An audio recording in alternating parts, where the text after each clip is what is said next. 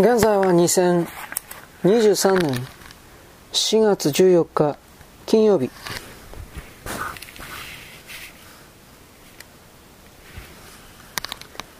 我々から名誉を奪うためにそうして諸君が我々の富を奪っても差し支えないように諸君は常に我々を何ら道徳的認識にも値しない奴隷とみなしてきた。諸君は非営利を主張するあらゆる事業を称賛し、利益を生んでその事業を可能にした者たちを非難する。代償を支払わない者たちに役立つ計画は何であれ公益のためであり、金を支払う者に役立つサービスを提供することは公益にかなわないとする。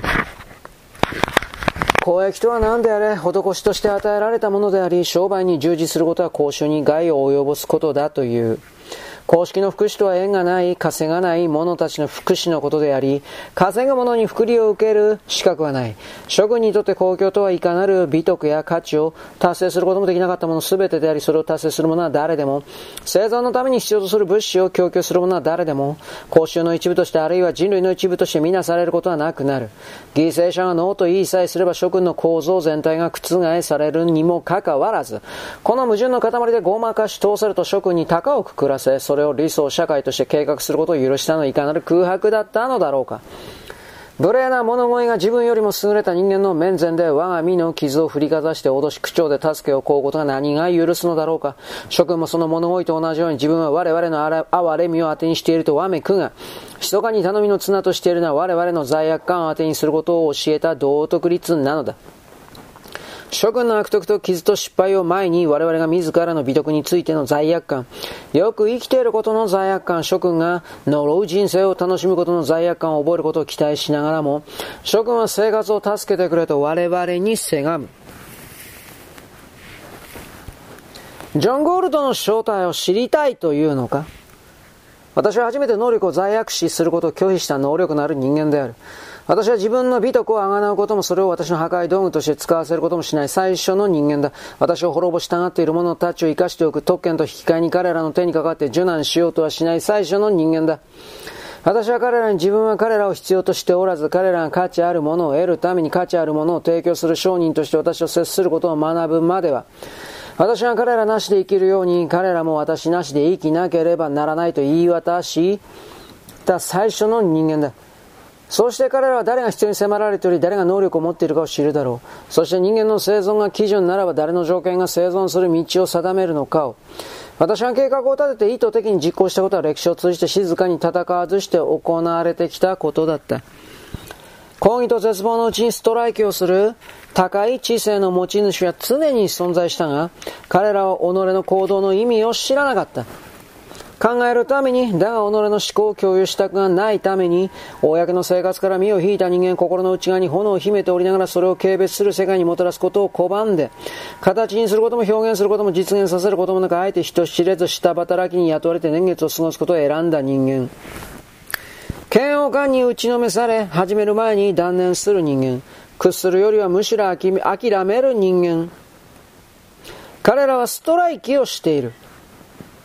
不条理に対して、諸君の世界と価値に対してストライキをしているのだ。だが自分自身の価値を知らないまま探求することを彼らは諦める。それが戦いだという認識もなく正義感に溢れ、強烈な願望であるという認識もなく情熱に満ちた絶望的な憤懣の闇の中で、彼らは現実の力を諸君に譲り知的意欲を捨てる。そして苦い虚しさの中で反逆の相手を知らなかった反逆者として、愛を見つけられなかった求愛者として滅びるのだ。諸君が暗黒時代と呼ぶ悪名高い時代は、能力のある人間が地下に潜り、人目に留まることなく暮らし秘密裏に研究した地の成果を破壊して死んでいた知恵のストライキの時期だった。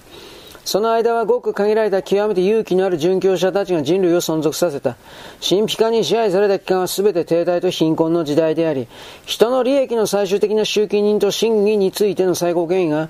神聖な原理と棍棒の栄光によって理性に勝ると認められた気まぐれなメッキを、変質者であった中で、ほとんどの人間は、路面をつなぐだけのギリギリの状況下で働きながら支配者に略奪されるものを何一つ残さず思考も企業、生産を拒み存在に対してストライキをしていた。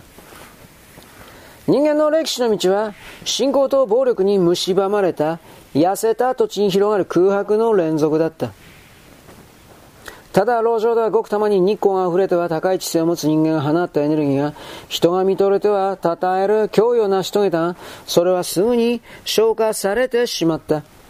だが今度は火が消えることはない。神秘家の勝負は終わった。自らの非現実の中でそれによって職が滅びるだろう。我々理性を持った人間が生き残る。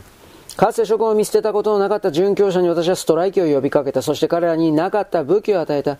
彼ら自身の道徳価値を認識させたのだ。命の道徳は我々のものだという事実の力と栄光によって取り戻す気になりさえすれば、世界は我々のものになると私は教えた。人類の短い夏の奇跡の全てを生み出した偉大なる犠牲者、産業資本家物質の征服者たちは、彼らの権利がどんなものかを理解していなかった。彼らは知らなかった力は彼らのものであることを私は教えた。栄光は彼らのものなりと。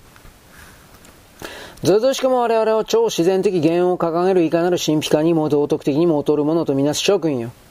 強奪した小銭にハゲタカのように争ってたかりながら財産を築く人間よりも駅舎を重んじる諸君よ。ビジネスマンは癒やしいと嘲笑っては芸術家気取りの者は誰でも高尚な人物として敬う諸君よ。諸君の基準の根源は原始の質から来る神秘的なあの毒気。ビジネスマンは諸君を生かしておくという事実によって不道徳だと言い切る死のカルトである。肉体のそやな関心事や単なる物理的要求を満たす区域を超越したいという諸君よ。米一膳のために、手が、手釜で、手鎖で、日の出から日没まで働くインド人かトラクターを運転するアメリカ人かどちらが物理的欲求の奴隷になっているのだろうか。国の寝台で眠る人間か、スプリング入りマットレスで眠る人間かどちらが物理的現実を征服したものと言えるのだろうか。ガンジス川の岸の最近だらけのホタテ小屋の小屋か、ニューヨークの大西洋のスカイラインか、どちらが人間の精神の物質に対する勝利の記念碑と言えるのだろうか。これらの問いを、答えを悟り、人間の知の成果に敬意を持って向き合うことを諸君が学ばない限り、我々が愛し滅亡を許さないこの世界に諸君が長く居続けることはないだろう。こっそり容疑を過ごすことはできない。私は歴史の通常航路を短縮して、諸君が他人に負わせたいという考えていた代償の本質を見せた。今、死の崇拝者と死者のために値しないものを提供して尽きていくのは、諸君自身の最後の生命力である。悪意のある現実な諸君を敗北させたというふりをしてはならない。諸君は自らの責任回避によって敗北したのだから高貴な理想のために滅びるなどというふりをしないことだ。人間を醜む者に食われる海馬として滅びるのだから。だが今も尊敬尊敬の名残をとどめ、